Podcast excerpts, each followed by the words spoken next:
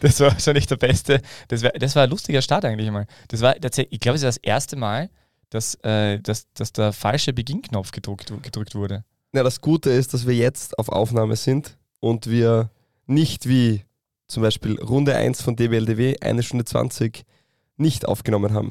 Wie, wie war das nochmal? Da haben wir aber mit dem Handy aufzeichnet und an dem Handy waren äh, Mikrofone dran, oder? Mhm. Das war noch die ganz große Schule. Ja, aber war nicht, da war es doch, ich glaube, du hast schon auf Aufnahme gedrückt, aber ich glaube, die Mikrofone haben, haben nicht funktioniert. Irgendwas hat nicht funktioniert und ja, es war auf jeden Fall, wie die neue moderne Jugendsprache titulieren wird, Essig. ja, es ist, es ist ein bisschen schade, in solchen Momenten ist es ja schade, dass, dass, die, dass das mit dem Überwachungsstaat ähm, nicht so äh, ausgereift ist, nur weil sonst hätte es sicher irgendjemanden gegeben, der uns auch nicht mehr da, davon zukommen hat lassen können. Aber gut, ähm, leider. Ja, so ist es. Wie war dein Wochenende, Peter? Gut, schlecht? In Ordnung? Äh, mein Wochenende war ähm, äh, durchaus unterhaltsam, äh, auch ermüdend und geprägt von äh, Limoncello. Oh, also ganz nach deinem Geschmack, würde ich sehr sagen. Sehr schön, sehr schön. Das ja. freut mich wirklich. Ja, ich weiß. Ähm die Zitrone gehört gehuldigt und das sei auch hier nochmal erwähnt. Das, das Keks, das ich dir heute im Vorfeld übrigens bei der Vorbesprechung überreicht habe, war tatsächlich mit, also ich bin mir ziemlich, also wenn ich mich nicht ganz täusche, waren es nicht nur italienische Kekse, sondern tatsächlich auch eine italienische Zitrone. Ja, war geschmacklich einwandfrei, bedanke ich mich nochmal dafür. Ähm, gibt viel zu besprechen. Ähm, hast du die Liga etwas verfolgt? Äh, ja, war, war voll dabei. Ich habe am Sehr Strand schön. sitzend äh, zumindest äh, Sturm Salzburg gesehen und dann diverse Zusammenfassungen davor und danach und überhaupt sowieso. Ja, und du wahrscheinlich ähm, warst wahrscheinlich äh, ganz sicher, weil ich habe es ja gesehen, äh, glücklicherweise in Slowenien. Also die, äh, unser Spin-off-Podcast ist in Arbeit, oder? Ja, ja, klar. Die, der Prima Liga-Podcast eures Vertrauens kommt bald raus. Ich war Najbolje Liga, äh, okay, ich glaube Najbolje heißt Beste auf Kroatisch. Aber egal. Ja. ja wo warst du? Wo warst du? Celje gegen Mura. Ah, okay. Das heißt, genau. es gibt eine gewisse Mura-Affinität bei dir. Nein, das ist Zufall, weil die Partie wieder Sonntag 2015 war und das meine Slowenien-Ankickszeit ist. 3 zu 3, gell? 3 zu 3 nach 3 zu 0 Führung für Mura. Bis zur 60. Minute 3 zu 0 geführt und dann 3 zu 3 die Partie aus der Hand gegeben, nachdem er zahlreiche Großchancen vergeben hat. Und ja, so ist der Fußball. Aber letzte Woche war es doch umgekehrt, oder? Da haben sie doch ein einen Last-Minute-Sieg, ein ja, 4 zu 3 nach einem, ich glaube, 3 zu 1 Rückstand. Also ja. wer Murska Sobota sieht, sieht Spektakel. Ich wollte gerade sagen, da geht es echt ab. Das ist ja unglaublich. Das ja, ist ja, fast wie deutsche Supercup-Finale. Das habe ich nicht gesehen, ich habe nur das Resultat mitbekommen. Same here.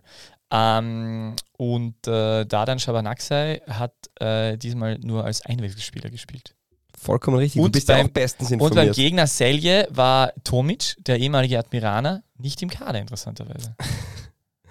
ähm, das stimmt auch. Ja, und weißt du warum? Nein. Ja, das weiß ich leider nicht. Habe ich auch nicht äh, verfolgt.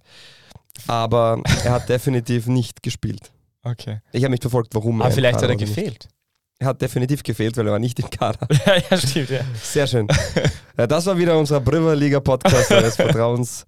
Abonniert uns. Ähm, Hashtag Sehr schön. Ähm, hast du gewusst, dass Querim Afdiay bei Türkgücü Osnabrück spielt? Das ist sicher der Bruder, oder? Genau so ist das. Hm. Hast du gewusst, dass der. Von, der Bruder von? Donis Afti. Donis Afti. Hast du gewusst, dass der Bruder von, äh, von Seyfedin Chabi seine Karriere schon beendet hat, 27-jähriger Verteidiger? Wusste ich nicht, nein. War nur bei den Austerlustern Amateuren. Warum spreche ich das an? Donis Afti spielt nicht mehr für den TSV Hartberg, sondern er wechselt in die Schweiz, dazu in Kürze. Wie schaut das Fahrtprogramm aus heute? Machen wir das nicht immer nach dem Einspieler? Okay, dann machen wir es halt einmal nach dem Einspieler. Ja, gut. Passt, okay.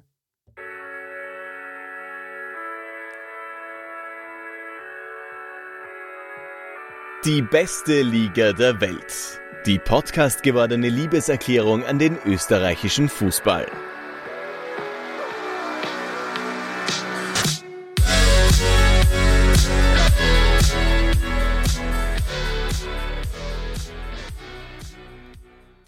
Herzlich willkommen zur 114. Runde von DBLDW. Rapid lacht von der Tabellenspitze und Salzburg verliert ein Ligaspiel. Man könnte meinen, dass dieses Jahr tatsächlich alles anders ist. Doch eine Konstante bleibt aufrecht. Austria Klagenfurt und die missglückte Beziehung zu den Schiedsrichtern. Servus, Peter. Hallo, lieber Fabio. Ja, das, wir haben ja letztes Mal ja schon leicht angesprochen. Dieses Mal äh, ähm, wurde dem Ganzen noch etwas äh, die Krone aufgesetzt. Und das war die Cocktailkirsche auf dem Sahnehäubchen. Ähm, Schlaugobershäubchen. Schlaugobers Spitzel, wie auch immer. Äh, ja, äh, richtig. ich habe ich hab ganz lange überlegt, ob man das äh, aufnehmen soll und habe es nicht angesprochen und war ganz glücklich, dass du es im Vorgespräch auch nicht angesprochen hast, weil es ist, ich, ich, muss ich dem Ganzen ein bisschen anders nähern, weil es war ja, und es war ja wieder viel Handspiel, Diskussion und, äh, und das sind so, das sind so, hm, ich, da müssen wir mal irgendwann was Substanzielleres dazu machen. Also, weißt du, zu, diesem, zu dieser Handspielthematik mit äh, natürlicher, unnatürlicher Bewegung allgemein und äh, zu der Schiedsrichter-Tatsachenentscheidungsakzeptanz äh, äh, der Fehlen. Ja, ich glaube, ich wollte jetzt gar nicht die ähm, große Handspielbox öffnen. Ja, ja, nein, ich, ich mache sie auch gleich wieder ähm, zu. Die Kommunikation ähm, von Sportchef Imhof und Cheftrainer Backholt gegenüber den ähm, unparteiischen oder wie Sie sagen würden, parteiischen. weil, ähm, ja, es kann dann doch nicht sein, dass es jede Woche dieselben ein, zwei Leute sind, die da negativ auffallen, finde ich jetzt, wie Peter Backholt sagen wird, nicht besonders höflich. Ja, es ist halt, ähm, ist auch noch ein Satz dazu. Ähm, ich, ich, es ist, ich, ist ja total nachvollziehbar, vollziehbar, dass im Fußballsport, gerade wenn es äh, im, im, professionellen Umfeld ist, aber sonst auch, äh, dass der Schiedsrichter das Ventil ist äh, von Verantwortlichen. Aber ähm, ich, man müsste, es ist halt trotzdem zu einfach. Ja. ja. Obwohl Backholt ja, äh, der späte Backholt, würde ich sagen, ist ja im Vergleich zum frühen Backholt eh relativ charmant. Also den ist ja wirklich sehr stark mittlerweile mit Humor.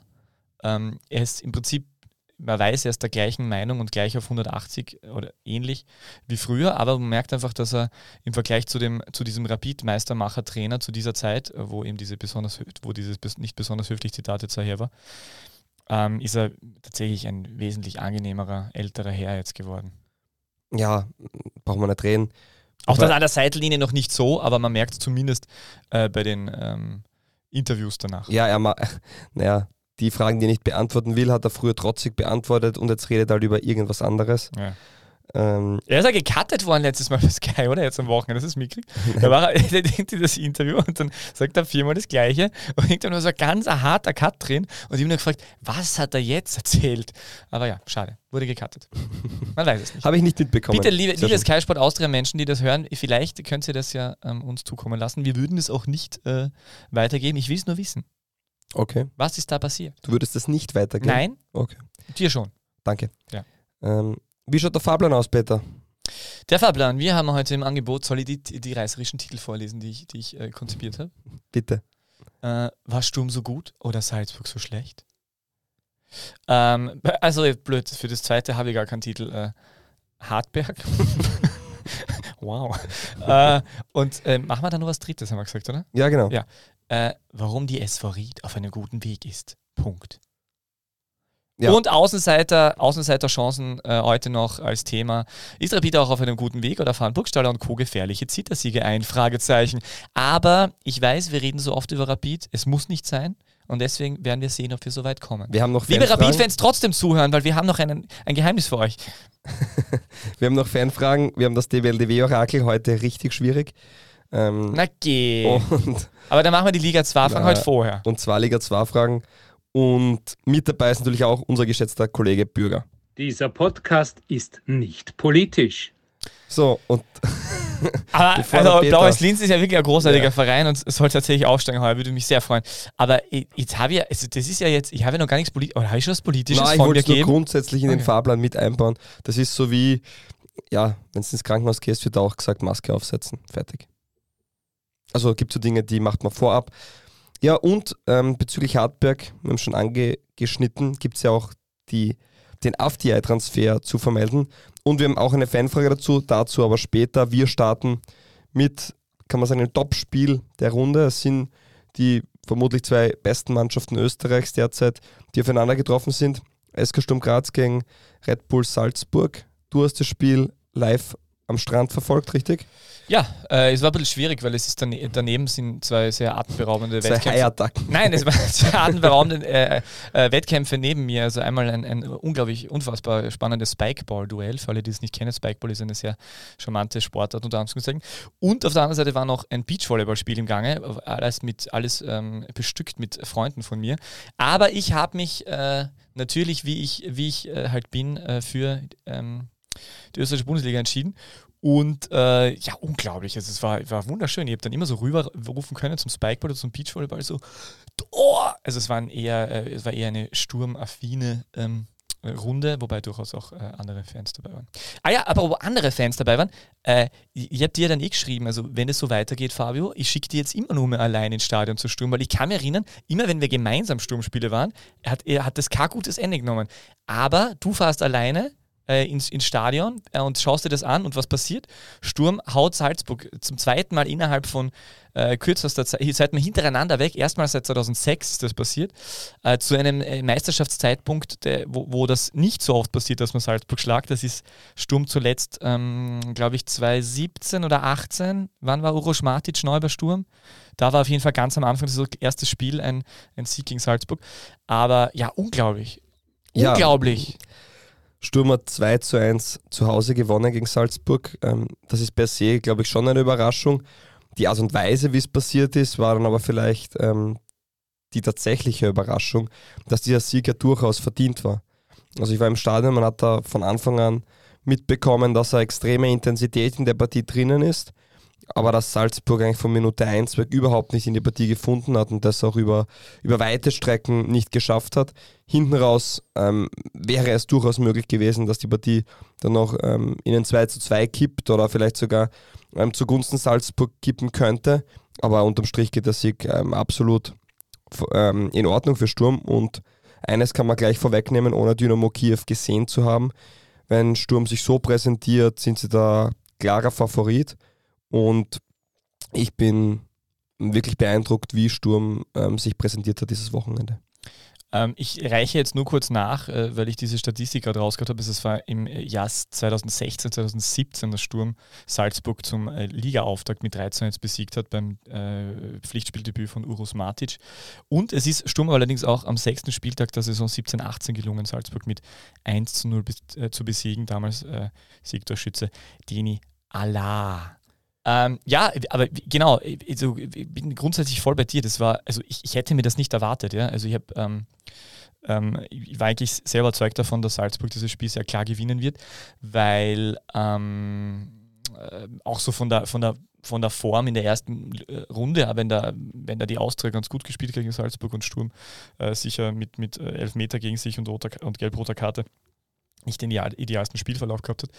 Aber Sturm ja dann auch, darf man nicht vergessen, ohne Jan und Kiteschwili, also zwei Unterschiedsspieler, wie äh, Christian Inze auch sagt. Kommt der Begriff Unterschiedsspiel eigentlich von dir ich habe gefragt, ob, ob leider kommt der Begriff nicht eigentlich von regelmäßig DBLW hört und sagt, ah ja, die Unterschiedsspieler fehlen. Ja. Äh, leider nicht. Nein. Ah, okay, schade. Ähm, aber, aber danke, mich dass etwas. du mir das zutraust. Ja, nein, ich habe mir gedacht, das hast du erfunden. Aber vielleicht das nächste Interview in der slowenischen Prüverliga auf Slowenisch ein Unterschiedsspieler. ja. Also vielleicht. Ah, vielleicht, dass sie das so, dass der, dass der Begriff so, übernommen So wie Pressing im Englischen, genau. Ja, ja, stimmt, ja. Wobei Pressing per se ein englisches Wort von der Wortgebung ist. Mhm, mhm. Aber aus dem Deutschen. Unterschiedsspieler. Englisch. Ja. Wie auch immer. Ähm, ja, es war hoch, hoch beeindruckend zu sehen, dass ja beide Mannschaften, sowohl Sturm als auch Salzburg, trotzdem ihre Art und Weise von Fußball gezeigt haben. Also da ist jetzt nicht so, dass man sagt, Sturm hat sich 360 Grad gedreht, um, um sich perfekt an den Gegner anzupassen. Beide Teams haben natürlich ähm, äh, eine Gegnervorbereitung, ähm, gehe ich davon aus, gemacht und, und das Spiel vielleicht im in kleinen Teilen angepasst oder mal gewisse ähm, Schwachstellen des Gegners herausgearbeitet, aber unterm Strich haben beide Vereine ihre Art und Weise von Fußball gepflegt und dass dann Sturm so dominant auftritt und ähm, so viel ähm, einfach, einfach so viel besser auch war, gerade in der ersten Halbzeit war, war richtig, richtig stark. Und man muss dazu sagen, ähm, gegen Salzburg ein Tor zu erzielen, ist, ist in Ordnung, das kann passieren, weil äh, auch bei Salzburg passieren Fehler. Also wenn man das erste Tor hernimmt, war es ja auch eine, eine gewisse Form von Fehlerkette. Der Pass von Bernardo war jetzt nicht ideal. Köhn macht natürlich äh, einen technischen Fehler, kann passieren.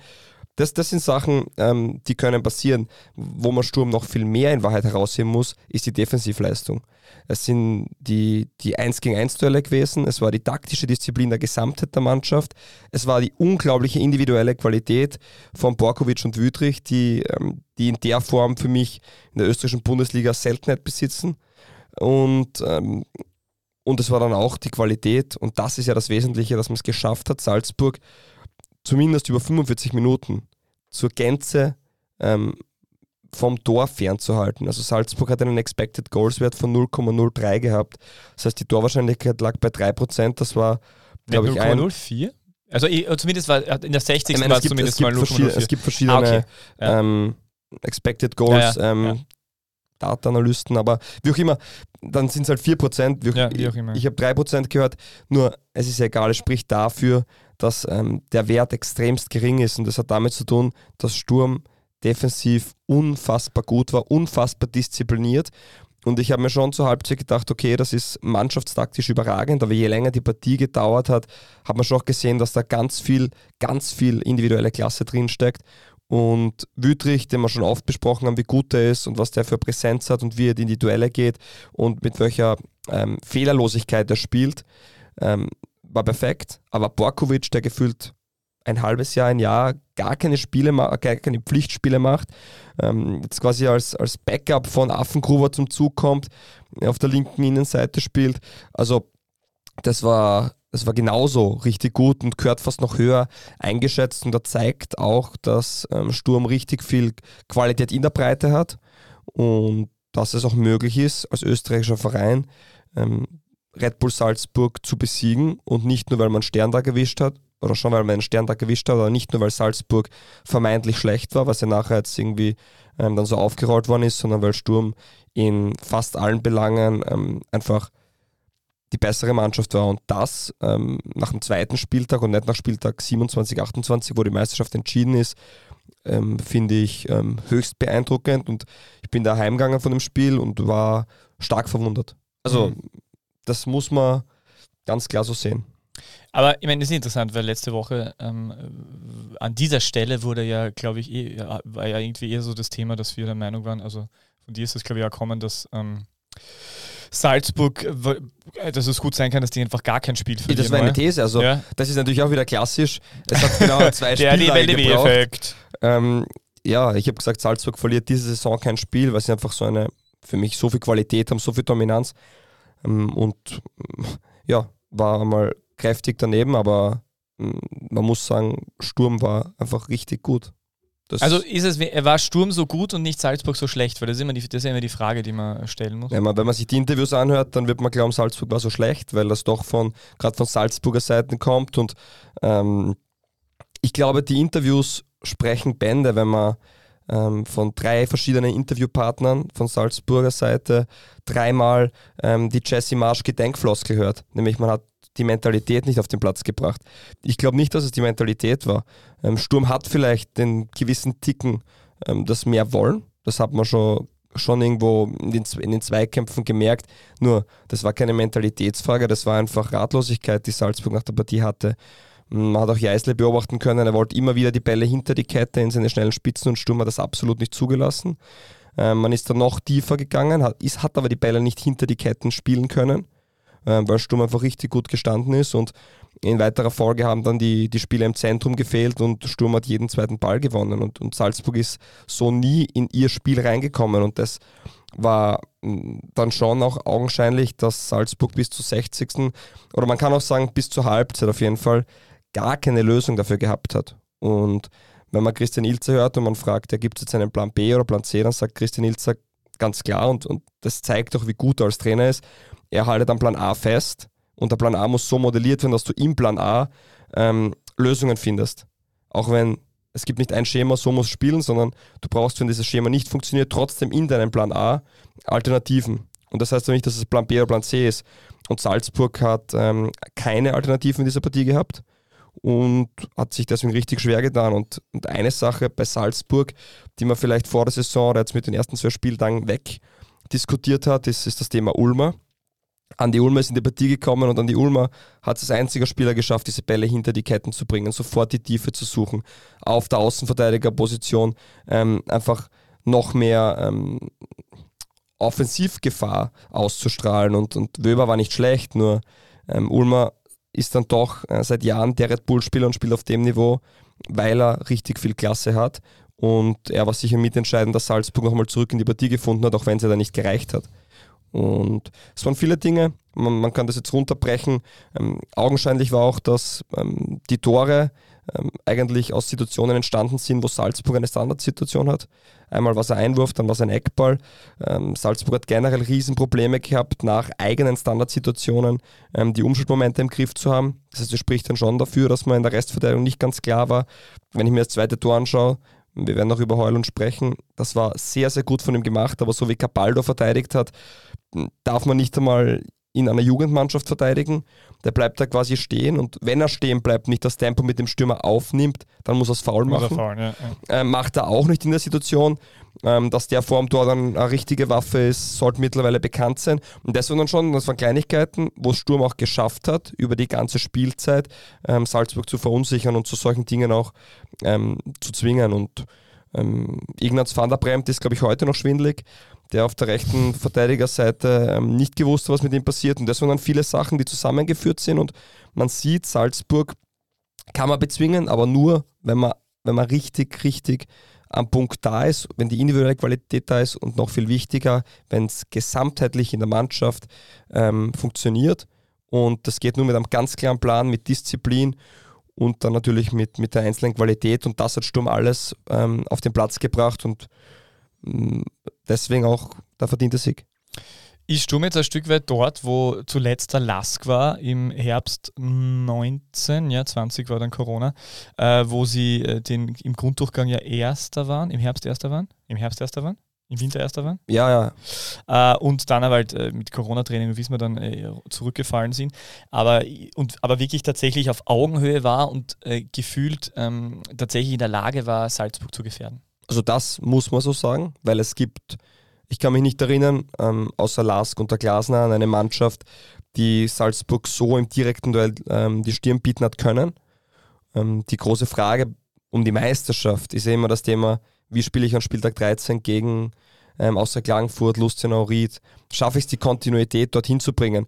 Und ähm, der Unterschied ist, dass Salzburg solche Partien halt ganz, ganz, ganz selten hat, wo man Punkte liegen lässt und dass diese Konstante ähm, bei kaum einem anderen Verein bis jetzt ähm, präsent war.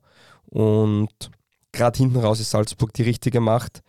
Deswegen war es ja auch kein Sechs-Punkte, sondern ein Drei-Punkte-Spiel nach der Punkt, weil die Punktehalbierung kommt Vielleicht ja das auch nur ein Eineinhalb-Punkte-Spiel. Ja, deswegen. Ja. Und ja, deswegen muss man, muss man da schauen. Aber dass Sturm jetzt so nah an Salzburg dran ist, wie der Lask vor gut drei, vier Jahren, ähm, kann man definitiv so stehen lassen, weil im direkten Duell in Österreich keine Mannschaft so präsent war und als Sturm am vergangenen Wochenende.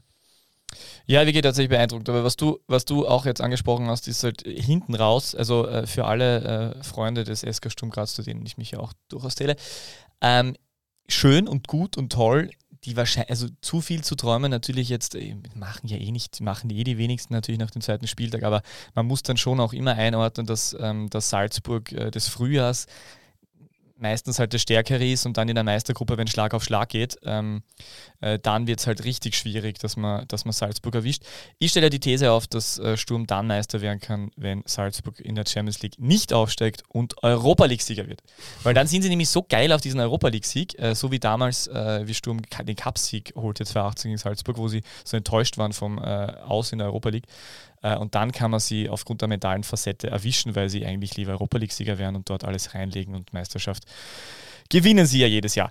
Ähm, aber auch in dieser Partie, ähm, nur um vielleicht eine gewisse, ähm, um das nicht zu relativieren, aber es war ja, dass man sagt, Salzburg ähm, war nicht gut in der Partie. Salzburg war nicht so, wie man gewohnt war, meiner Meinung nach, weil Sturm es einfach richtig gut gemacht hat und ihnen ähm, keine Optionen angeboten hat, so richtig aber trotzdem war es hinten raus ja richtig knapp.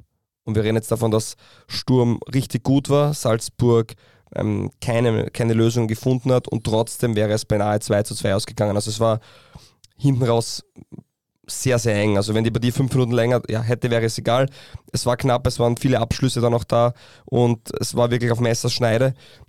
Das meine ich eben, Salzburg hat dann schon die Qualität, dass es in einer Partie, wo vieles zusammenkommt, wo man vielleicht nicht die beste Leistung abruft, wo Sturm richtig gut ist, ist es trotzdem so knapp, dass man eigentlich noch fast ähm, 2 zu 2 spielen kann und, und da fehlt es natürlich jeder anderen Mannschaft, weil jede andere Mannschaft, auch Sturm, die nicht die beste Leistung abruft, ähm, hat gegen Salzburg keine Chance. Und ähm, das gehört nur ergänzend dazu zu sagen, also dass dieser Gap schon noch da ist und Salzburg ganz klar, reden, die Nummer 1 in Österreich ist, auch von der Partie jetzt hin oder her, aber es war beeindruckend zu sehen, dass man als österreichisches Team Salzburg so bespielen kann. Ja. Und da gehört auch der Christian Ilzer ähm, extrem hervorgehoben, weil ähm, was er da aufgebaut hat und überall, wo er war, hat er Erfolg gehabt und jetzt hat er wahrscheinlich einmal die, die meisten Mittel zur Verfügung, die er bisher bei den anderen Vereinen hier nicht so in der Form hatte. Und mm, er kann wirklich Spieler holen nach seinem ähm, Schema und das ist ähm, das Gesamtprodukt, was, glaube ich, nach gut zwei Jahren Arbeit oder eineinhalb Jahren, zwei Jahren, zwei, ja, Jahren. zwei Jahren Arbeit ähm, zu sehen ist und mh, mm, macht Freude. Und ja, wir werden ihn wahrscheinlich nicht mehr lange in Österreich sehen, aber ähm, solange wir ihn da haben, sollten wir das auch schätzen und, und mm, dass er einfach ein absoluter Fachmann ist hat er schon vorbewiesen, aber dass er in der Form das so zeigt, war beeindruckend. Ja, der zeigt sich halt, also bei diesem Spiel hat sich für mich halt auch gezeigt, dass, ähm, dass es dann, dass halt Sturm, dass man doch gesehen hat, dass Sturm einfach wenige Spiele im Sommer verloren hat, äh, was wir eh äh, das eine oder andere Mal schon in den letzten Runden angesprochen haben und dort einfach sehr, sehr viele Automatismen sitzen und äh, sehr viel Eingespieltheit vorhanden ist natürlich, weil diese Mannschaft im Großen und Ganzen so, so ähm, weitergespielt hat. Äh, ein ein Faktor, ähm, Amadou Dante finde ich ganz interessant, weil der war ja im, äh, für mich etwas überraschend dann doch äh, in der ersten Runde auf der Bank nur. Der potenzielle 3 Millionen MLS-Transfermann. Äh, hat David Schneck in diesem Spiel wieder, hat vor, wieder den Vorzug äh, vor David Schneck bekommen. Und äh, auch wenn Amadou Dante stets äh, in der Lage ist, ähm, falsche Entscheidungen zu treffen, gerade nach vorne hin, war er trotzdem für mich, hat er für mich trotzdem gezeigt, dass er der bessere Außenverteidiger ist und wirklich ein sehr wichtiger Spieler ist. Ja, ich finde auch, dass er in der Partie sehr gut war. Also ähm, ja, ist für mich auch der bessere Linksverteidiger, ähm, haben wir schon besprochen gehabt. Tommy Horvath hast du ja immer, äh, um, den, um, den, um diesen, diese Personalien anzusprechen, da hast du ja immer gemeint, wird, wird sich weisen, weil wir sind ja doch durchaus Prüfer Liga-Podcast. So ist es. Ob er den Sprung schaffen ja, wird. fußballerisch nie ein Thema. Also Fuß, ja, aber ich, ich, ich, hätte das genauso vernommen wie du dann. Also ich habe dann so ein bisschen darauf versucht zu achten und ähm, genau, fußballerisch gut, aber vielleicht, ich, ich, bin da nah bei dir, dass, der, dass das noch etwas dauern wird, bis er sich umstellt. Ja, ich meine, grundsätzlich brauchen Spieler, die zu Sturm wechseln und der Ilzer eine gewisse Zeit, um das, ähm, um, um die Art und Weise des Spiels zu verinnerlichen. Ich weiß nicht, ob er spielen würde, wenn alle Spieler fit wären, dann wäre er vermutlich jetzt auch noch in dieser ähm, Einlebungsphase, wenn man das so sagen kann. Aber ja, er macht es überraschend gut nach dieser kurzen Zeit. Er ist auch nicht der Leistungsträger auf dieser Kreativposition, die er die man sich wahrscheinlich wünscht, aber für die kurze Zeit, die er da ist, finde ich, macht das gut. Und da, das Thema ist ja nicht, oder meiner Meinung nach ist nicht das Thema, ob er fußballerisch äh, Sturm weiterhelfen kann, das kann er hundertprozentig. Die Frage ist, kann er diese Intensität gehen?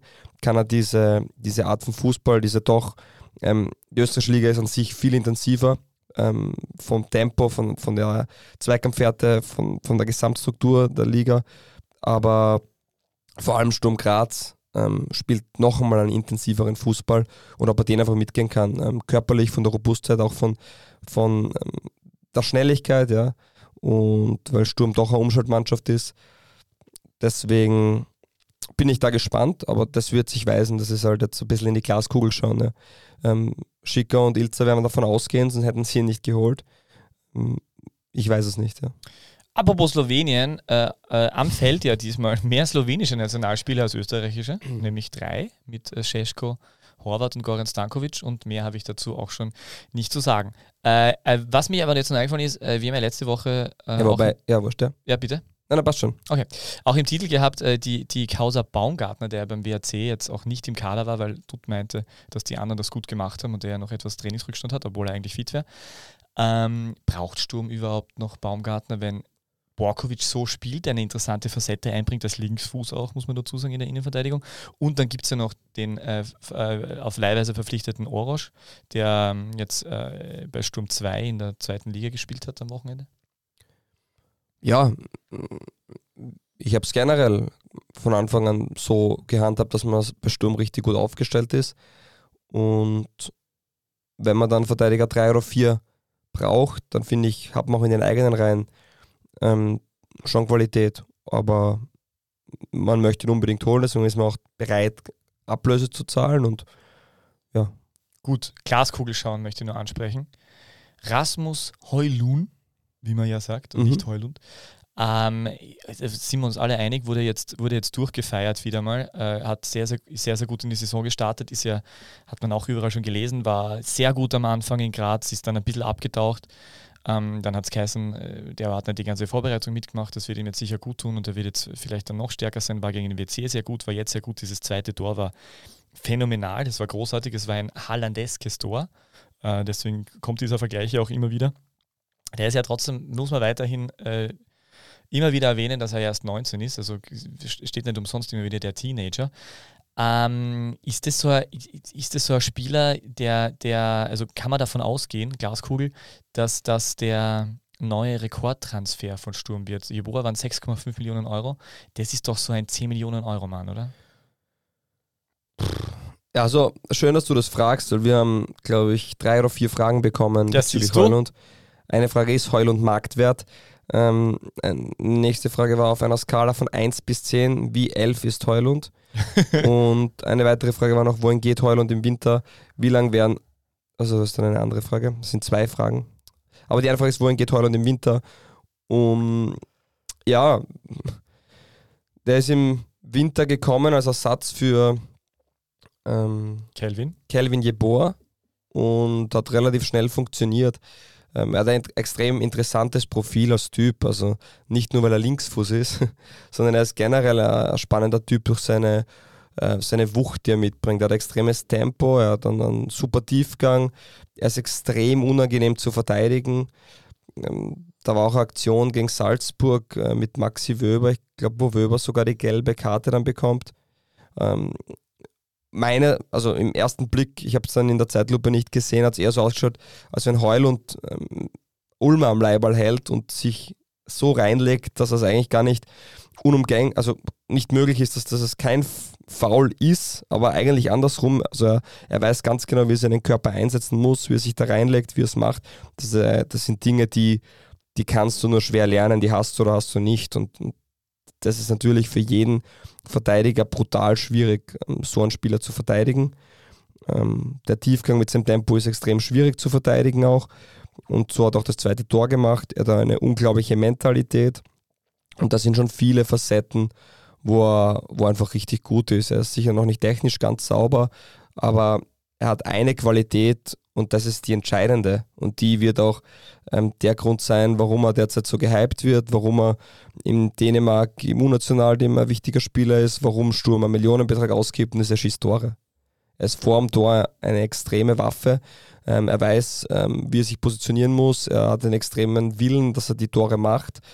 Ähm, er, er hat einen super Abschluss und, und das ist eine große Stärke. Und kombiniert mit den anderen Facetten, dann noch sein Alter, ist jetzt natürlich ähm, irgendwelche Marktwertpreise rauszuhauen schwierig, ja, weil wenn ein Verein davon überzeugt ist, von dem Spieler und der vielleicht international noch zwei, dreimal treffen sollte, dann ja, kann es auch sein, dass wieder 10 Millionen für so einen Spieler bezahlt werden, weil die Liga auch durch Salzburg ähm, bereit ist, solche Summen zu fordern.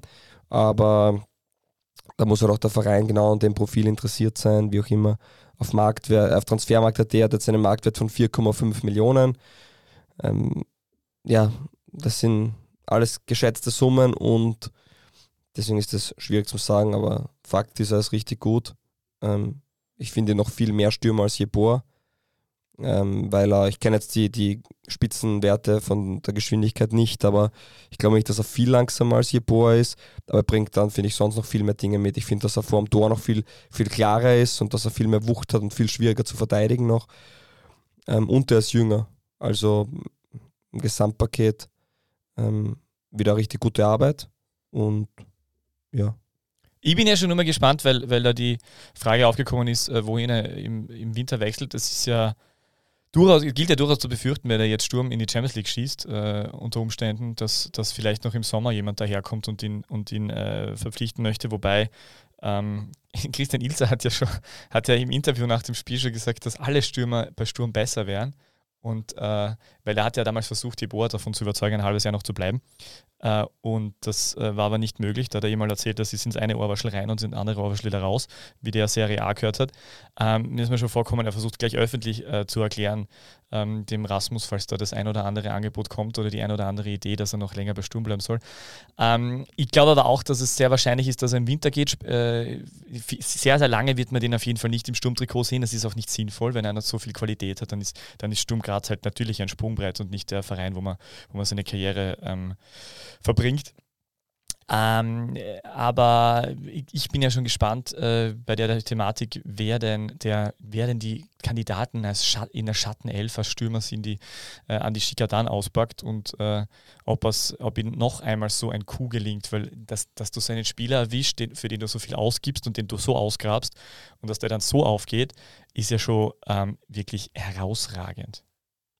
Ja. Und selbst Borkovic geht jetzt anscheinend auf. Das war der einer, der, einer der, wo man vielleicht eher am ersten gesagt hat, okay, der hat nicht funktioniert und selbst der schaut jetzt so aus, als ob er eigentlich seine, seine Rolle extrem gut erfüllt. Also ähm, fast unheimlich, was äh, Andi Schicke mit seinen 36 Jahren, andere Menschen sind mit 36 Jahren gerade mal Podcaster und er hat mit 36 Jahren tatsächlich schon äh, sehr, sehr viel Qualität bewiesen. Na, auf jeden Fall brauchen wir nicht reden und aber auch das, was ähm, Christian Ilzer gesagt hat, stimmt ja in einer Form, weil Kelvin Jeboa ja in der Serie A noch immer nicht getroffen hat. Und Wird er auch dieses Jahr sich schwer tun? Ja. Weil sie Serie B spielen? Stimmt. also ja. Ja, ist natürlich sehr schön, dass Sampdoria Serie A spielt. Das können wir nochmal bitte ähm, da ganz festhalten. So, Sampi ja. in der Serie A. Und ja, und FC Genua, ich würde lügen, wenn ich sage, es tut mir leid, Serie B. ähm, ja, und dementsprechend, ähm, ja, war das unterm Strich alles gesamt sehr gut. Ähm, ich glaube für Sturm ein Start nach Maß und ja, jetzt ist halt das nächste Ziel ähm, Dynamo Kiew.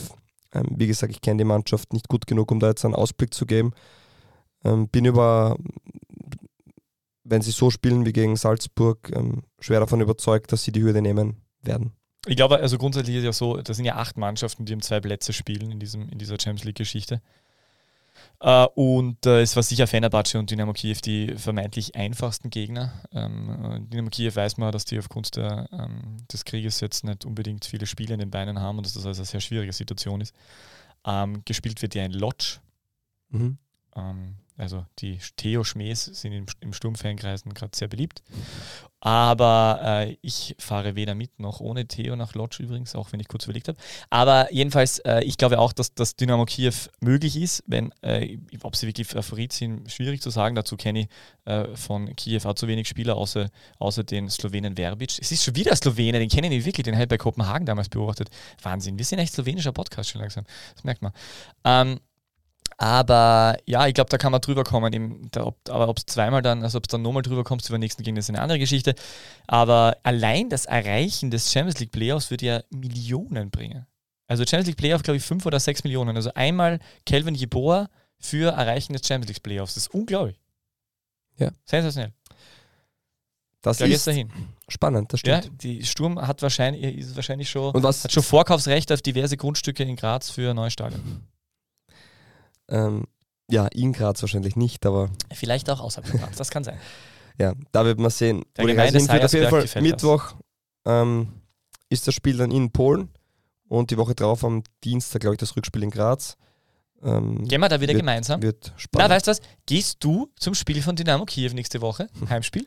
Komm, mach das. Zum Heimspiel von Dynamo Kiew? Nein, also das Heimspiel von Sturm gegen, gegen Dynamo Kiew. Ich finde, du solltest dorthin gehen. Das weiß ich nicht, okay. weil es sind ja auch andere spannende Partien und ähm, ich glaube, wenn ich mich recht entsinne, äh, muss ich mich eher dann Donnerstag auf die Europa League Qualifikationspartie von Olympia Leibach vorbereiten. Nein, natürlich nicht. ich, ich schaue das noch an. Aber ähm, spielt Mura eigentlich international heuer wieder? Wahrscheinlich am falschen Fuß erwischt, müsste so sein, ja. ja. Aber ich kann jetzt nicht sagen, ich glaube Conference League.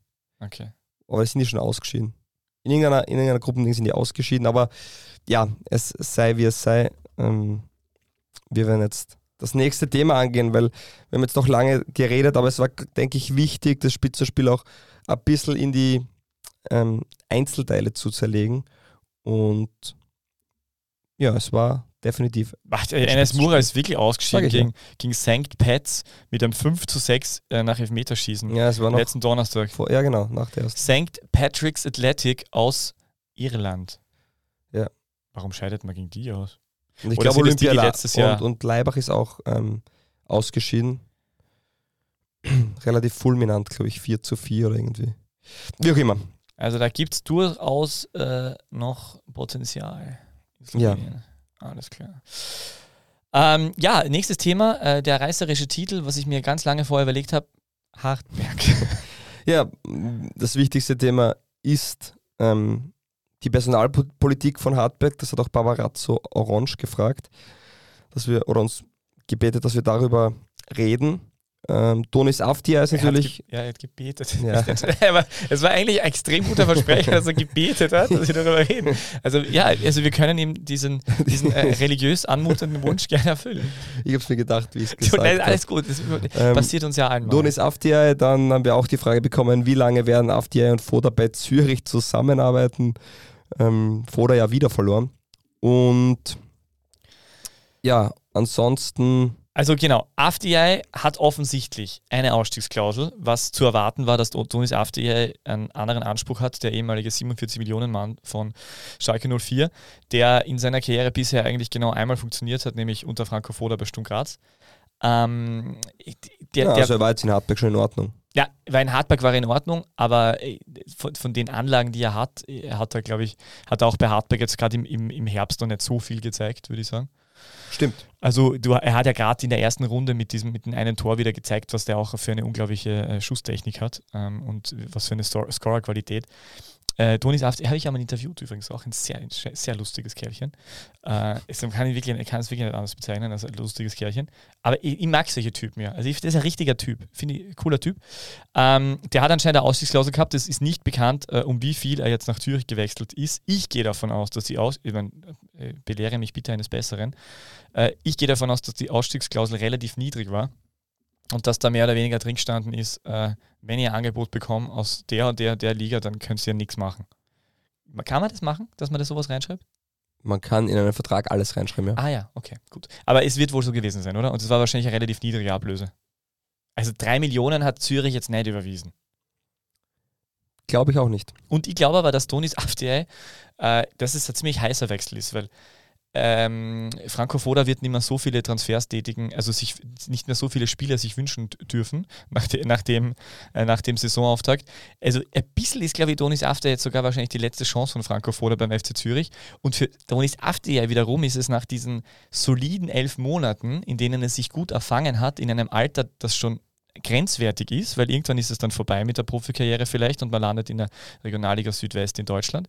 Ähm, oder vielleicht eher im Westen, äh, Nordwesten oder was, wo spielt Gelsen, wo ist Gelsenkirchen? Egal, Ruhrpott halt. Ruhrpott. Wo er herkommt. Jedenfalls äh, durchaus gefährlich. Ja nicht, er kommt ja nicht aus Gelsenkirchen, er kommt ja aus Osnabrück. Ah ja, stimmt. Deswegen spielt sein Bruder auch bei Türkgücü Osnabrück. Ah, ja, richtig. Yeah. Aber jedenfalls, es ist nicht zu unterschätzen, dass wenn jetzt Franco Foda könnte jetzt natürlich, wenn er jetzt zweimal nur, nur äh, Auvilat, äh, dann, dann könnte es schnell sein, dass Franco Foda weg vom Fenster ist und dann könnte der Trainer kommen. Das muss man tatsächlich mal ansprechen. Der ja. hat jetzt in drei Ligaspielen einen Punkt geholt, war zweimal, aber einmal mehr am Platz, weil der Gegner rot kassiert hat. Man ist in der Champions League Qualifikation gegen Karabach ausgeschieden in Hin- und Rückspiel. Wobei er da totale da Props gekriegt hat, weil er, weil er so eine tolle Systemumstellung gemacht hat im Rückspiel.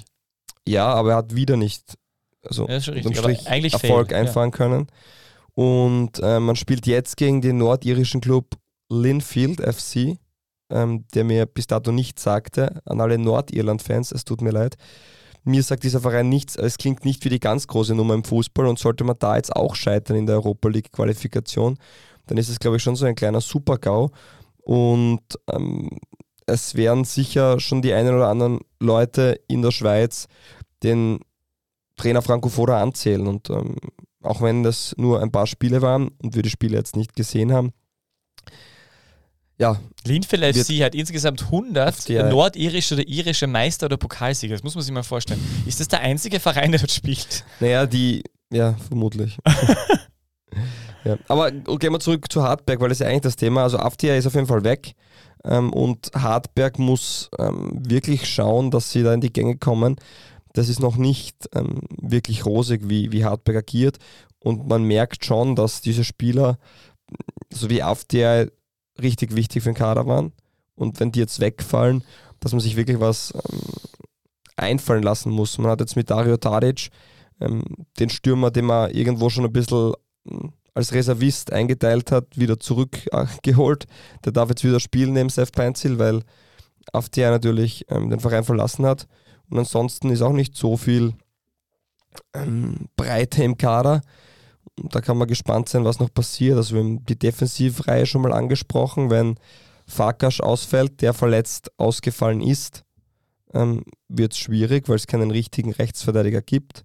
Das heißt, da ist jetzt schon mal das erste Thema, wer wird dort nächste Woche agieren. Ähm, Tobias Keinz hat das früher mit gespielt. Das wird vermutlich auch das Thema sein, aber erstens einmal gute Besserung, aber es ist nicht ideal. Dann ist der zweite Punkt, wenn Tobias Keinz weg ist, ähm, kann man in der Raute auf der 6 oder auf der 8 eigentlich noch wechseln, weil man hat mit Ejupi, Fadinger und Heil die drei Spieler, die das abdecken und dann war Keins oder Vierte, der es noch spielen kann, aber ähm, ja, er hat vielleicht, also es ist wirklich schwierig für, für Hartberg da auch irgendwas mal irgendeinen Akzent zu setzen oder durch eine Einwechslung was zu bewegen und ich sehe für Hartberg schon eine richtig schwierige Saison ähm, vor ihnen einfach. Mario Sonleitner hat interessanterweise eine, eine, eine äh, Hauptrolle in dieser Mannschaft. Also der hat sie, der ist festgespielt wieder in dem Team, hätte ich mir auch nicht unbedingt erwartet.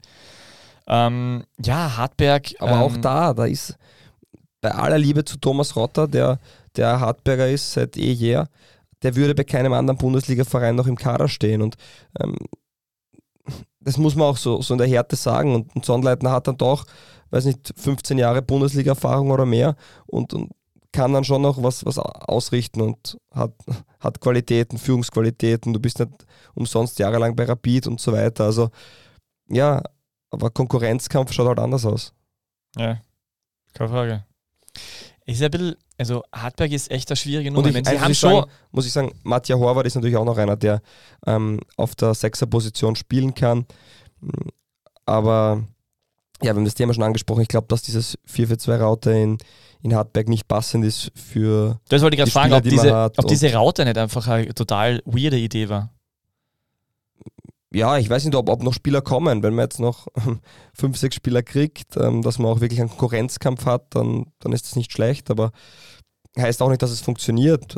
Das braucht sicher seine Zeit und ich weiß nicht, ob sich ähm, Klaus Schmidt damit selbst einen Gefallen getan hat, wenn er voll davon überzeugt ist was er, schätze ich mal, ist, dann wird er dran festhalten und ja, ich bezweifle, ob das Ganze so in der Form funktionieren kann.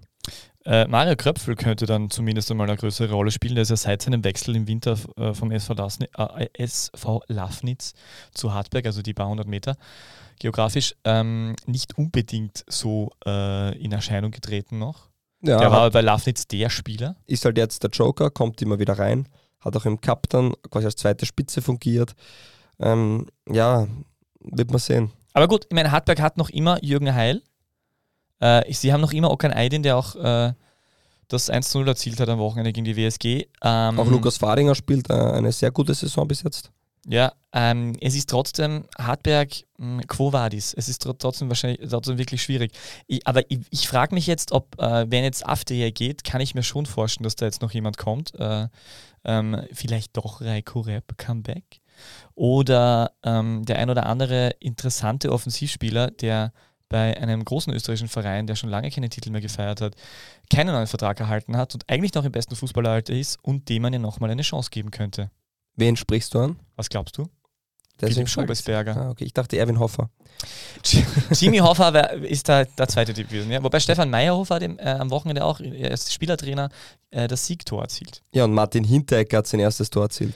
Auch der ist eine Option für die TSV Hartberg, aber den dürfen es dann keinen Profivertrag geben. Ich weiß nicht, wie das funktionieren soll. Außerdem hat Martin Hinteregger vor, im Bergdoktor Wobei, mitzuspielen. Soweit ich weiß, ist ja der Biersponsor in Hartberg Hirter. Ja, was vielleicht für Martin Hinteregger dann wieder doch ein Anreiz sein könnte. Also vielleicht wird Hinteregger doch nicht Austria Klagenfurt im, im Frühjahr retten, so wie ich das vorletzte Runde äh, prophezeit habe, sondern tatsächlich die Hartberger. Aber das Na, ist eine schöne Brücke, die du gerade schlägst, weil ich glaube, das sind schon die zwei Vereine, wenn wir jetzt schon kurz dabei sind, ähm, die noch was machen müssen und die, glaube ich, ähm, in dieser Saison ähm, sehr bald auch einmal das Wort Abstiegskampf und vor allem Kampf in den, Worten, äh, in den Mund nehmen müssen. Für die wird es, glaube ich, ähm, so wie man es jetzt die ersten Spiele gesehen hat, am engsten.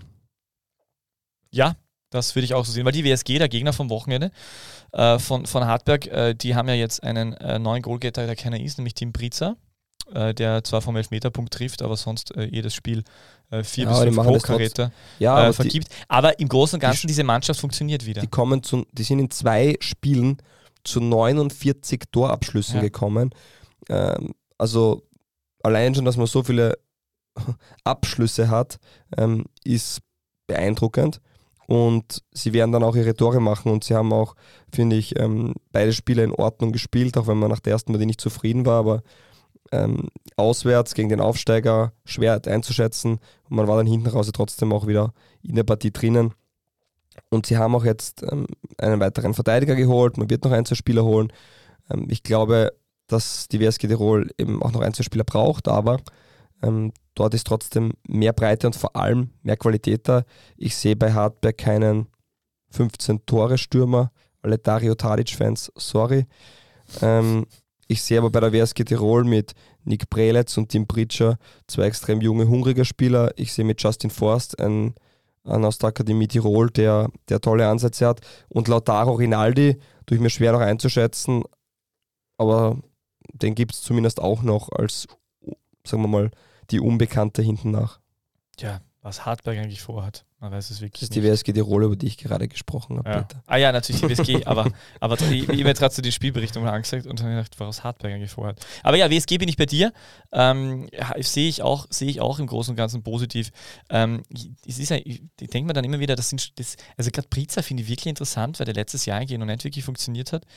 Ähm, aber das sind schon einige Spieler, die dann schon länger da sind und äh, irgendwie so heimlich still und leise hat man immer das Gefühl, dass bei denen das funktioniert. Äh, auch der von mir viel gescholtene Nick Breletz, nein, einmal gescholtene, ähm, hat in Ansätzen gezeigt, dass er, dass er gefährlich sein kann. Also ähm, ja, um äh, die WSG machen wir wirklich wenig Sorgen leider. Also ich habe mir wirklich tatsächlich gedacht, wie die gewonnen haben, wieder meine Güte, jetzt haben wir die nur, ja. Es ist ja wirklich, Na, der, machen, der, jubelt, der, jubelt Thomas, jubelt Thomas Sieberberger nach dem Spiel in Richtung der Tribüne und die denken mir, ja gut, dass er nicht auf die Tribüne schwenkt, weil da sitzt ja niemand.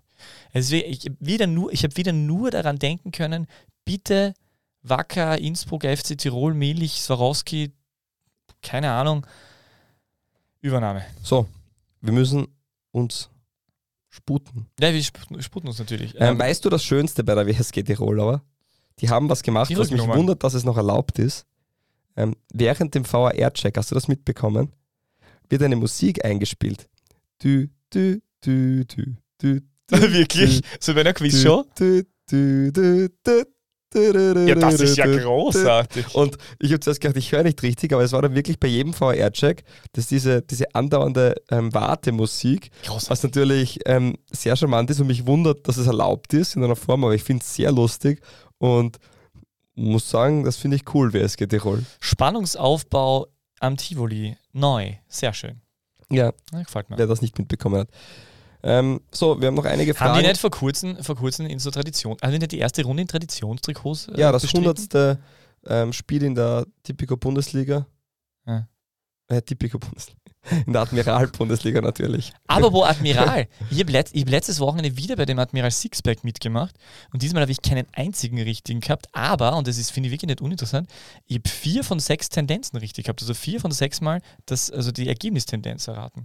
Wenn ich irgendwann einmal bei sechs von sechs Ergebnistendenzen äh, stehe, werde ich mein, mein komplettes Vermögen, also alle 728,30 Euro, äh, in äh, diese Wette äh, ähm, äh, investieren. Und vielleicht nur das Studiumsgeld fürs, vom Kind.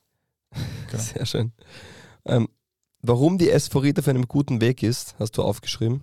werden wir nächste Woche äh, besprechen. Wenn das es wieder letzte heißt. Woche gesagt. Ja, nein, ihr habt letzte Woche gesagt, wir besprechen die SV Ried dann, wenn sie den ersten Saisonsieg nächste Woche äh, ähm, geschafft hat. Es war soweit, es ist soweit. Ich, gutes Gefühl bei der SV Ried. Auf jeden Fall. kurz an, ja. Ja. Man, die machen einen guten Job. Es ist attraktiver Fußball. Sie kommen zu zahlreichen Torchancen. Und ähm, jetzt ist das auch das erstmalig Jetzt ist auch das erstmal, jetzt ist es auch erstmalig, warte, ich tue mir schwer, ähm, erstmalig ähm, zu drei Punkten ähm, jetzt ist gekommen. Es erstmalig zu drei Punkten, Wahnsinn. Es kam erstmals. das Spiel der Rieder ist besser als meine Wortwahl heute. Nein. Ja, ähm, die haben auch vom Kader her, finde ich, ähm, relativ, wenn man jetzt den Bajic-Abgang und, und ähm, Nele Dorgeles Abgang wegnimmt, relativ gut den Kader zusammengehalten. Natürlich tut die Verletzung von Stosic weh und man, man wird noch aktiv sein, hat es geheißen, am Transfermarkt. Das heißt, auch da kann man ähm, gespannt sein, wer da noch kommt. Aber im Großen und Ganzen, ich glaube, dass die Ried, wenn sie so weiterspielt, mit dem Abstieg nichts zu tun haben wird. Was ich nicht ganz verstanden habe, ist, warum hat Julian Wiesmeier eigentlich gejubelt? Weil Julian Wiesmeier ist mir, für mich ist Julian Wiesmeier ein Lustenauer Kind. Der war ja Spielmacher bei Austria Lustenau zwischen 2015 und 2017. Ähm, eigentlich äh, gebürtiger Nürnberger Deutscher. Und, ähm, aber der war ja, der war ja, der ist ja auch lustig, dass der noch immer die Nummer 10 trägt, weil man gedacht hat, Ascha, der hat wieder mal ein Tor geschossen, weil er spielt ja seit Ewigkeiten irgendwo äh, rechts im Mittelfeld oder rechts in, in, der, in der Verteidigerposition. Ähm, und der war aber schon am Anfang seiner Zeit, war das schon ein, ein sehr torgefährlicher und assiststarker Zehner. Zehner eben. Ja. Also der hat nicht umsonst immer 10 gehabt, aber ich finde ganz charmant, wenn es bei solchen Spielern dann irgendwann halt nicht mehr ganz reicht, weil das Niveau ein anderes ist und dann äh, arbeitet er einfach brav seine, ja, oder, seine weil die oder weil die Position eben einfach vergeben ist ja. und man auf Qualität nicht verzichten will. Adis Jasic war ja auch in der Akademie der Zehner und spielt jetzt auch den Außenverteidiger. Zeigt er manchmal mit Gurkel gegen, gegen, äh, gegen äh, Gegenspieler? Der ist schon richtig gut. Ja, ja, das war eine schöne Aktion von ihm. Aber ähm, ja, Julian Wiesmeier gefällt mir, und, aber ein bisschen enttäuscht eben, dass er gejubelt hat, weil es gibt auch andere, Andreas Gruber im Tor gegen, gegen seinen Ex-Verein Lask, wobei der Andreas Gruber sich ja eh schwer tut, äh, nichts, also gut, nein, das stimmt nicht, Mattersburg ist ja nicht mehr da, aber der hat ja schon ein paar Vereine. Äh, aber der hat zum Beispiel am Anfang diesen extrem lächerlichen, muss ich auch dazu sagen, Entschuldiger gemacht. Also den finde ich auch wirklich so übertrieben. Er soll dann einfach nur, einfach nur stehen bleiben, aber nicht diesen Entschuldiger, also diesen, diesen Hände ausstrecken. Und dann hat er doch kurz gejubelt, wie, die, wie seine Mitspieler bei ihm waren. Aber Julian Wiesmeier hat sich auf jeden Fall sehr gefreut. Es hat ihn aber wahrscheinlich auch keiner übel genommen in Lustenau. Und ähm, Lustenau aber im Großen und Ganzen gute Leistung, muss man sagen. Für, um die macht man sich auch wenig Sorgen. Da kommt vielleicht nur einer von, von Frankreich rübergeflogen. Ähm, das ist auch die Aufstiegseuphorie, die man hat. Ja. Ähm, die Mannschaft ist im Großen und Ganzen zusammengeblieben. Ja. Zwei, drei Verstärkungen kommen vielleicht noch. Ähm, und es schaut schon alles trotzdem ganz gut aus. Ähm, hingegen eben Hartberg und Klagenfurt ist da eher schwierig. Ja, bin ich bei dir, wird sich alles noch ändern und am Ende kommt dann sowieso Ludovic Magnieu und rettet, und rettet äh, Hartberg die, oder irgendeinen anderen. Barbarazzo Orange wollte noch wissen, die Saisonperspektive von Klagenfurt, ich habe gesagt, das machen wir dann nächste Woche. Mhm. Ähm, des Weiteren möchte er wissen, die Aufstiegschancen des GRK, ja, die haben wir glaube ich auch schon mal besprochen, dass das, glaube ich, heuer nicht so unbedingt das Thema sein wird. Weil einfach ja, Wochenende 3 zu 4 gegen die Admira. Die Admira hat allerdings, also Pippo Schmidt hat wieder getroffen. Sehr schön. Zweimal sogar. Ja. Ähm, ich kann dazu nur sagen, der GAK ist jetzt mittlerweile die Nummer 3 in Graz. Weil? Tabellarisch. Stimmt, Rapid ist auch ja. die Nummer 1 in Österreich. Ja, so ist es. Äh, und nein, aber äh, schon, äh, ich, bin ja, ich bin ja trotzdem, ich würde mich ja sehr freuen, wenn der GAK aufsteigt, aber es wird wahrscheinlich schwierig werden. Ja, ja ich glaube einfach, dass Vereine wie St. Pölten, haben wir schon angesprochen, ja, die haben ein Trikot. einfach richtig gut sind. Also da habe ich ja gar nicht auskennt. Da, wir, da schauen wir die Zusammenfassung und denken wir, wer spielt denn da jetzt? Weil? Ja. Du mach mal die zwei Liga 2 Ja, machen wir das extrem so. thematisch. 2. Liga 2 Front. Herzlich willkommen, meine Damen und Herren, zur beliebten Kategorie 2 Liga 2 Fragen. Heute ausnahmsweise 2 Liga 2 plus 1 Fragen, weil es wurde schon eine Frage gestellt, die wir jetzt vielleicht noch kurz ansprechen können, äh, die ich allerdings beantworte. Ich glaube leider auch nicht, dass äh, der GAK äh, heuer eine große Chance hat aufzusteigen. Man weiß natürlich nicht, es kann natürlich sein, dass sich diese Mannschaft noch besser findet. Es ist viel Qualität da und es gibt noch mit dem äh, japanischen Stürmer Saisen eine interessante Offensivwaffe, die äh, nach Kreuzbandriss hoffentlich in den nächsten Wochen zurückkehrt. Und wenn sich die Mannschaft dann noch besser findet, könnte es schon sein, dass sie sich ihnen rausspielt und nach hinten hinaus doch noch nach vorne mitspielt, aber vorne mitspielt, aber da gibt es dann noch andere Vereine. Und da komme ich jetzt zu dir, lieber Fabio, der ausnahmsweise einmal dann doch wieder die zwei Fragen äh, beantworten darf. Erste Frage. Könnte die Vienna oder doch der SV Horn das Überraschungsteam der Saison werden? Fragezeichen. Wie definierst du Überraschung? Ja, so wie der FAC halt letztes Jahr. Ja, beide nicht. Gut. Also ich glaube weder Horn äh, noch Aber Vienna. Vienna ist ja gut gestartet, beide? Na, richtig gut. Also sind auch, ich sage jetzt nicht, dass, deswegen frage ich, wie definierst du Erfolg? Also ich glaube, für beide Vereine ist er Top 8 Platz äh, Erfolg. Überraschung war eigentlich das. Also Überraschung, wie definierst du Überraschung? Ähm, was Süßes und was zum Spielen. Wie ist das, wenn Überraschung sei? Na, aber sie werden vermutlich, ich meine, ich weiß nicht, wie die Vienna generell gesehen wird. Teilweise wird sie als Mitfavorit um den Aufstieg gehandhabt. Ähm, glaube ich nicht. Ich glaube, die Vienna hat mit, mit Neu einen richtig guten israelischen Neuzugang, der aber ähm, nicht alleine die ganze Mannschaft durch die Saison tragen wird die Werner ist gut, wird sicher im oberen Tabellendrittel oder oberen Tabellenhälfte dabei sein, aber ich glaube nicht, dass sie was mit dem Aufstieg zu tun haben wird. Und ja, Horn spielt bis dato in Ordnung. Ich habe nur eine Partie gesehen. Ich glaube auch nicht, dass Horn die Qualität hat, um, um den Aufstieg oder um den Vizetitel mitzuspielen. Okay. Frage Nummer zwei, lieber Fabio. Stichwort Personalia, Stichwort St. Pölten. Willst du uns, es ist eigentlich, du kannst ja entscheiden, das ist wirklich sehr nett von mir. Willst du uns lieber erzählen, warum, Rio, warum Rio Nitta in St. Pölten alle Tornetze, Tornetze zerschießen wird oder willst du, richtig, lieber ausführen, warum du schon vor Monaten bei einem St. Pöltener U18 Jugendligaspiel neben Papa Paul sitzend in dein Scouting-Buch geschrieben hast, Schana Junior, nicht so großes Selbstvertrauen, aber dafür umso größeres Talent, größeres Talent als der Herr Papa. Als wie? Also okay, ich bin nicht neben Paul Schana gesessen. Ah, das ist enttäuschend. Ich bin gestanden und er war nicht vor Ort. Aber ähm, ja, Rionita hat viel Talent. Rionita ist äh, äh, spannender Spieler, der aber noch nicht in der ähm, zweiten Liga richtig angekommen ist. Also der wird noch Zeit brauchen. Ich glaube Arthur, oder? Ja, aber er hat halt die Regionalliga West, also die Tiroler Liga quasi, ähm, zerschossen. Wird, glaube ich, eine Zeit brauchen, hat aber sehr gute Anlagen. Und Benedikt Schana ist ähm, ein junger, talentierter Spieler, der aber auch wie der Vater sehr über Mentalität kommt. Ähm, er ist also Paul Schan hat auch Premier League gespielt, nur, nur über das Talent geht, äh, nur über die, die Mentalität geht es dann auch nicht. Da gehört schon ein gewisses Talent dazu, aber das hat er definitiv sehr gut ausgeschöpft.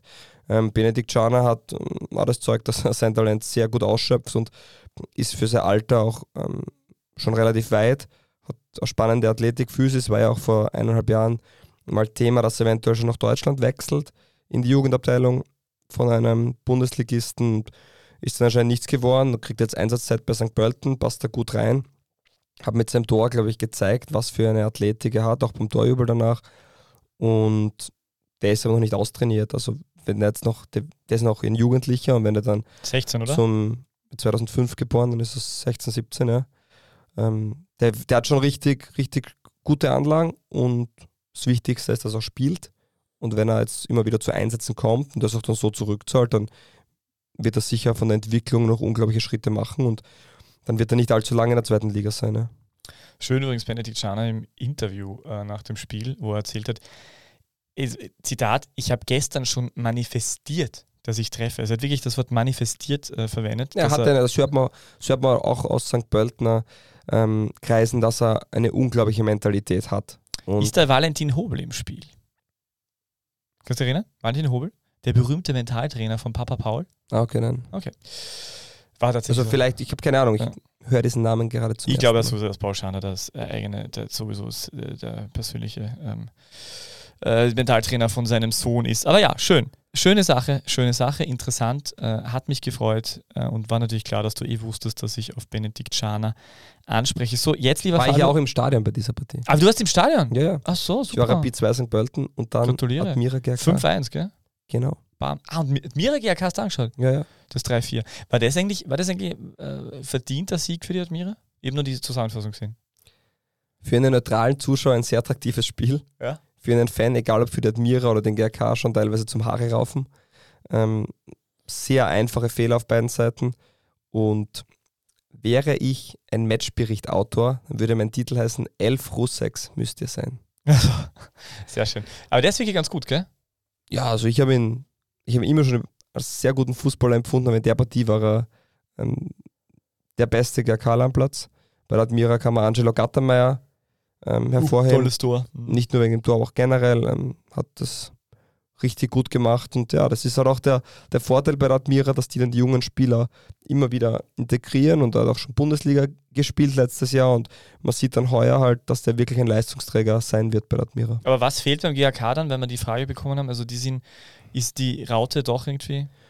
Mm, na, glaube ich nicht. Ich sehe beim GRK, ich glaube, wenn Saison kommt, ist es schon wichtig. Ich sehe nicht so den, die, den klaren Stürmer, den der GRK ähm, für die zweite Liga braucht. Deswegen ist das, glaube ich, glaube ich, die Sache. Aber man sieht auch, wenn Marco Ganschnick fehlt, ähm, tendiert der GRK dazu, ähm, gerne mal mehr als drei, vier Tore zu bekommen. Ärgerlich, dass er jetzt drei Monate fehlt. Blöd Ähm, eigentlich. Deswegen, es sind Kleinigkeiten, aber es ist ein Prozess und die Entwicklung stimmt, glaube ich. Gut, so, zerstör mich. Achso, stimmt.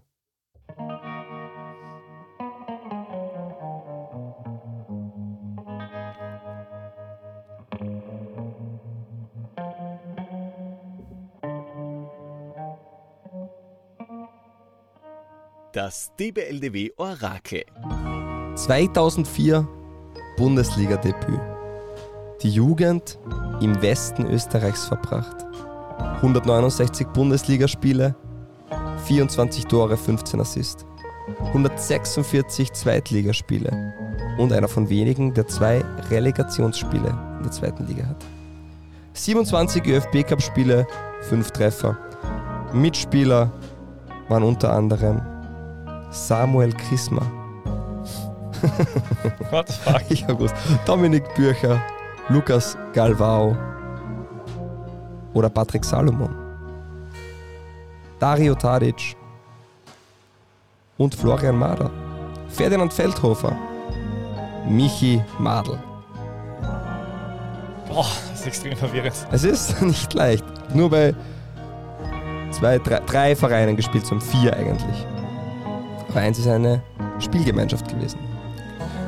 Nachher bereits seit Jahren als Mittelfeldmotor einen Stammplatz bei Innsbruck innehatte, begann er mit der Saison 2008-2009 auch durch Torgefälligkeit Aufsehen zu erregen. In 28 Spielen schoss er nicht weniger als 10 Tore, mehr als in den fünf Saisonen zuvor zusammen. Dieser Trend setzte sich auch in der Saison Hattenberger? 2009-2010 fort, in der er zuse zu zusehends auch als Stürmer eingesetzt wurde. 17 Treffer, 33 Spiele. Unter anderem waren beide Tore im entscheidenden Spiel um den Titel. Als, erfol als erfolgreichster Torschütze bei den Innsbruckern und er war so mit maßgeblich für den Wiederaufstieg in die oberste Spielklasse beteiligt. Die Jugend hat er in Telfs verbracht. Er 2002 zu Wattens Wacker, der Spielgemeinschaft wechselte. Dort blieb er über zehn Jahre. Später ging es weiter zu Austria Lustenau, er ist 2015 für ein Jahr zu WSG Wattens ging. Jetzt spielt er wieder bei seinem Jugendverein Telfs. Derzeit nur noch in der zweiten Mannschaft. Aber ein Rückkehrer aus Innsbruck, 1,79 groß, linker Fuß. Kapperleiberl haut eng anliegend. Das ist ein Bild, das man sich merken muss. Er hat Der zusammengespielt Hause ist es nicht. Na, der war nicht. Schrott, Branta, Doplitsch, Grünwald, Mim, Hattenberger, Hölzl, Koloschek. Helgi Kollwitzen war sein Trainer, Thomas Silberberger war sein Trainer, Na, aber auch Helmut Kraft. kenn ich den? Helmut Kraft war Trainer. Den Ke- Helmut Kraft habe ich mal persönlich kennengelernt. Geboren am lustiger Kerl. 29.09.1981. Ja, Nachdem er auch dem Aufstieg von der dritten in die zweite Liga blieb er bei den Innsbruckern. Im Jahr darauf wurde, mit, wurde er Stammspieler. Weh, das aus. Das habe ich noch nie geschafft. Also, so. Brandter war es nicht, oder? Nein. Nein, natürlich nicht, weil der spielt ja noch immer. Marcel Schreter. Marcel Schreter! Der hat Stürmer gespielt, stimmt. Und dann immer auf der Linksaußen, gell? Mal lustig. Lustiger der Spieler. Der war echt zuerst eher links und dann Stürmer. Ja, ja, kann mich erinnern. Stimmt, der hat Tore geschossen. Ja, richtig. Ja. Marcel Schreter. Tolle Frisur. Ja, und das äh, mit der Frisur. enge Kapperl. Ja, aber mit, mit der, die Frisur wäre es gewesen. Aber ja, das ist natürlich. Aber wahrscheinlich, wenn ich ihn gesehen hätte, hätte ich mir auch noch schwer dann mit dem Namen. Jetzt, was du sagst, weiß ich natürlich wieder, wie bist du auf den gekommen? Hm. Sind kennengelernt irgendwo nach. Ich habe mir gedacht, Marcel Schreter passt. Nein, Marcel Schreter ist eine schöne, schöne Sache, Marcel Schreter. Marcel Schreter schön. Ja, Marcel Schreter. Kann man, kann man machen, Marcel Schreter. Ja, Wagner, das war leider nichts diesmal. Ja, das war tatsächlich die Zerstörung, die ich erwartet habe. Es tut jetzt ein bisschen weh. Jetzt ist wieder. Gut, dass, dass ich jetzt keine Fragen mehr stellen muss, dass jetzt vorbei ist. Ja. ja. So, mhm. dann beenden wir die heutige Episode mit dieser traurigen ja. Meldung, ja. dass du ähm, das leider nicht geschafft hast heute, aber nicht verzagen. Du bist absolut im Soll. Also du hast ähm, einige Male jetzt geglänzt und der Glanz kommt ja auch nur hervor, wenn du zwischendurch deine Schattenzeiten zeigst. Eigentlich wäre es geil, wenn wir, wenn wir jeden von diesen, von diesen Dudes, die du da, die du da suchst, wenn wir, die, wenn wir die, die Dudes dann jedes Mal danach kontaktieren würden und mal fragen würden, was sie tun. Weil was macht Marcel Schreter jetzt nochmal? Bei SV Telfs 2. Ah, das eh. Aber das sind eigentlich echt interessante Legenden. Ja. Wirklich ganz cool, ja. ja wer war denn also wenn irgendwer mal ein anderes Podcast-Spin-Off haben möchte, DBLDW-Legenden, herzlich eingeladen. Marcel Schreter könnte dann zum Beispiel Gast sein. Alles klar. Wenn jetzt 20 Nachrichten kommen, dann äh, info at die bestliga der Welt.com, dass sie gern Marcel Schreter hören möchten, dann werde ich versuchen, seine Nummer aufzutreiben. Hashtag DBLDW. Genau. So, danke dir fürs Zeitnehmen. Merci. Ähm, es hat mich gefreut. Äh, nächste Woche gibt es dann außer Klagenfurt als Thema. Definitiv. Und wir werden wahrscheinlich ähm, über Europacup-Partien reden. Vielleicht wird die Rapid wieder mal angeschnitten. Schauen wir, ob Emanuel Aivu dann noch bei Rapid spielt oder schon bei Cremonese. Ja, das ist ja die Überraschung gewesen, oder? Dass wir den, den Transfer von Aivu äh, ver, ver, veröffentlichen. veröffentlichen. Wir dürfen noch nicht. Ah, wir dürfen nicht, okay. Ja. Äh, guter Schritt. Bei Rapid kommt noch schon vor, dass Spieler sehr schnell wieder äh, nächsten, Ja, na wirklich, also es ist einfach sehr ja, oft, dass Rapid. Ich glaube, dass du bei Rapid halt auch in der Auslage stehst.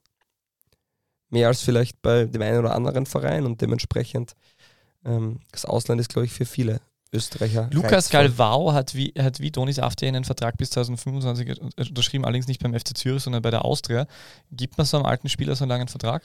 Ja, laut Ortleichen hat gestern im Interview gemeint, dass ähm, er noch absolut topfit ist, ähm, dass es keinen Grund gibt, warum nicht. Und ja, man muss schon sagen, nur weil ein Spieler 30 ist, ähm, heißt nicht, dass er die Qualität nicht mehr bringen kann.